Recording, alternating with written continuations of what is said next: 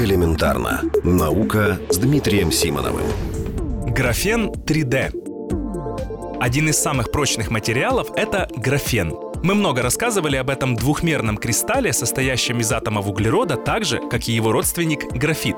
Но поскольку графен очень тонкий, то использовать его уникальную прочность не так-то просто примеру, вы не можете сделать из этого тончайшего материала корпус автомобиля или крыло самолета. Но попытки есть. Недавно мы рассказывали о том, как в Италии делают опытную партию мотоциклетных шлемов с графеновым напылением. Есть даже идея, что если несколько десятков или сотен слоев графена положить друг на друга, то можно сделать бронежилет. Очень прочный, но при этом очень легкий.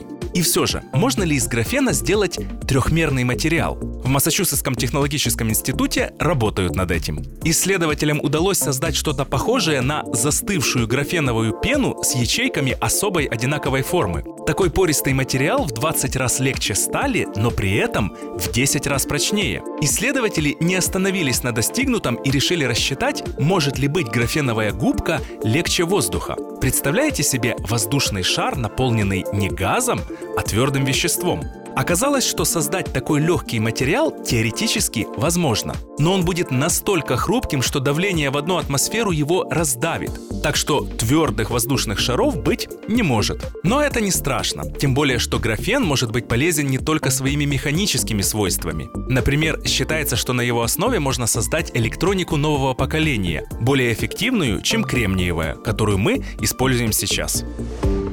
Элементарно. Наука. Ежедневно в эфире Вестей.